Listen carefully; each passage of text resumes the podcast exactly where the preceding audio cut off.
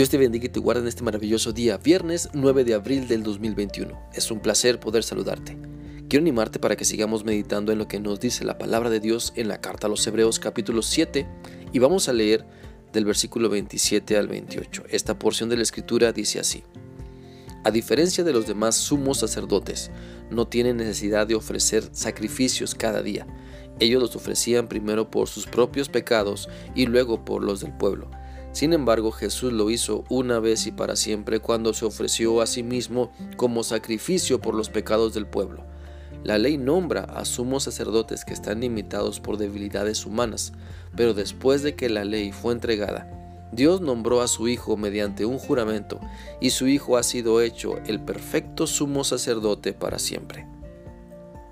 A través de este pasaje podemos darnos cuenta que a diferencia de los demás sacerdotes del orden levítico, nuestro Señor Jesucristo no tiene necesidad de ofrecer sacrificio continuo por sus pecados, porque Él es santo, Él es puro, así que el sacrificio que Él ofreció fue su vida misma y una vez y para siempre, una vez y fue suficiente, y ese sacrificio nos limpia de toda maldad nos da vida eterna, nos presenta como justos ante nuestro Padre Celestial, cuando decidimos poner nuestra fe únicamente en Cristo para ser salvados.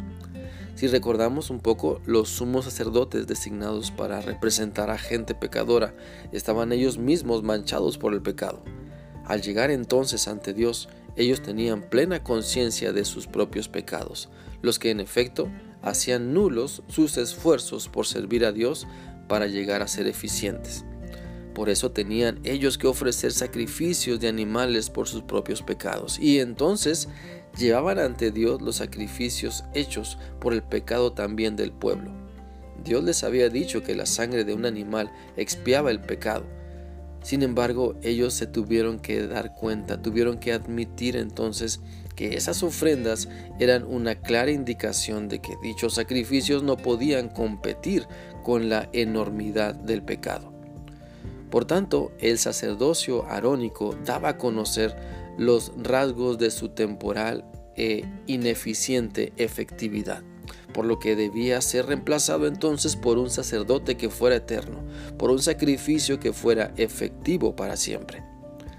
Por eso nuestro Señor y Salvador Jesucristo hizo ese sacrificio por los pecados de todos nosotros una vez y para siempre cuando se ofreció a sí mismo. Él se ofreció a sí mismo porque Dios eh, le pidió ese sacrificio eh, y ese sacrificio supremo para expiar de esa forma los pecados de todo el que le sigue por fe. Dios le había dicho a su pueblo que sacrificaran animales como sustitutos por el pecado, pero cuando llegó el tiempo, el Señor Dios Todopoderoso dio a su Hijo como el sustituto. Dios le prohibió a su pueblo la práctica de ofrecer sacrificios humanos a los ídolos, pero a su debido tiempo, el mismo Dios del cielo, el creador del universo, ofreció a su único Hijo.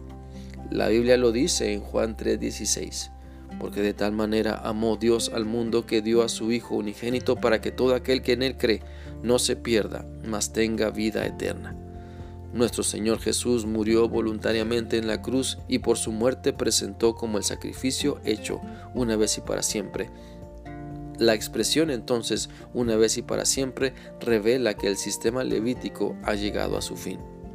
Por lo tanto, tenemos ahora en Cristo un pacto eterno que a través de su sangre Dios ha hecho con todo aquel que cree en Él ese pacto nos salva al creer, nos fortalece al acercarnos a Dios a través de Cristo, cambia nuestra vida cuando dejamos que Cristo nos indique lo que está mal en nosotros.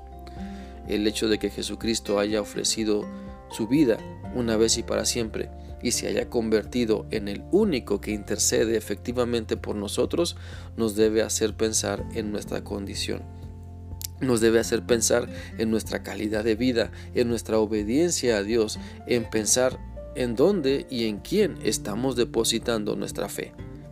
¿Realmente confiamos en Cristo o solo lo vemos como quien nos ayuda en algunos momentos o en algunas ocasiones? Quiero insistir en que Cristo Jesús es el único que te puede salvar. Él dio su vida para que tú puedas disfrutar una vida nueva y mejor cuando le obedeces en todo y para siempre. Así como Él ofreció su vida en sacrificio en la cruz una vez y para siempre, también así tú puedes enfocarte en Él para siempre, para que experimentes su gran poder, para que experimentes su gran amor, para que experimentes y disfrutes la diferencia que es confiar en Cristo. Espero que esta reflexión sea útil para ti y que sigas permitiendo que la palabra de Dios te convenza en tu necesidad de acercarte aún más a Dios por medio de Cristo y no por tus propios esfuerzos. Que sigas teniendo un bendecido día. Que Dios te guarde. Hasta mañana.